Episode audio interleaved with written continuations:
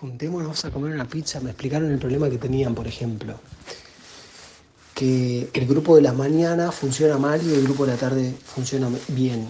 La razón ella la conocía y era que el pizzero de la mañana, que está hace 17 años, que entendiendo que es una pizzería que tiene 17 años, si el pizzero de la mañana, vos siendo el dueño de 17 años, no es tu socio conceptualmente un hermano, no entendiste nada. Si lo tenés descontento a él, no entendiste nada. Si además lo tenés contento al de la noche y no a él, sos cruel.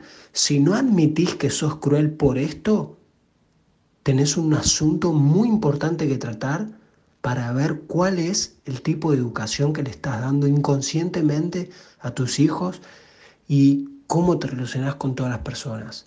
Y para ser mucho más claro a nivel de una radiografía, es cómo cuidas tu salud, en qué no cuidas tu salud, que admitís tan claramente como admitís que sos distinto con el pizzero de la mañana que con el pizzero de la noche. Entendiendo que el de la mañana además es como un hermano. El grupo de la noche decía, por algo el jefe no viene acá. Entonces, sí, porque decían ellos, el pizzero dice, sí, porque se factura más. Y ella lo quería decir porque se llevaban todos bien. A lo mejor no viene a esa hora porque está de joda de noche o mira Netflix, no lo sé. El asunto es que cuando él está a la mañana hay conflicto, lo cual hace que la principal razón por la cual hay conflicto es él hasta que se demuestre lo contrario. Y número dos, el conflicto que conté antes, pero número dos, es problema de él.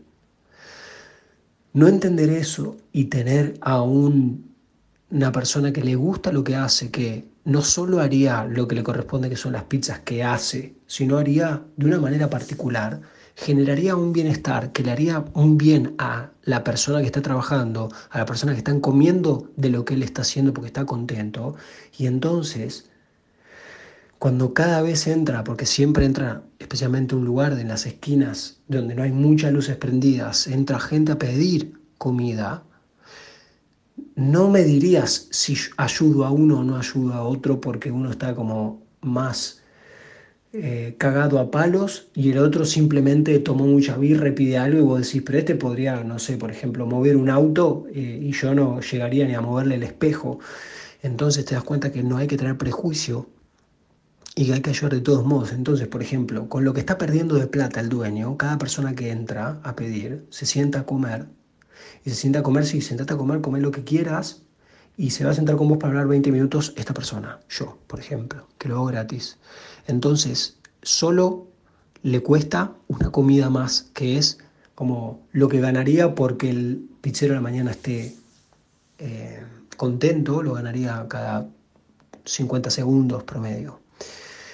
Entonces ahí convertís un lugar en otro concepto y ahí ayudás. ¿Por qué tengo que ayudar a este que chupa en vez de ir a trabajar? Porque podés. Y porque podés lo haces. Y porque además al trabajar ganas más plata y los demás se sienten mejor. Pero además lo que vos hacías mal para vos de tu salud, para lo que hacías mal en la educación inconscientemente hablando de mal, no porque yo digo que es bien y que es mal, para vos que era mal y lo hacías igual. Entonces, dejamos de echar la culpa y es lo que es.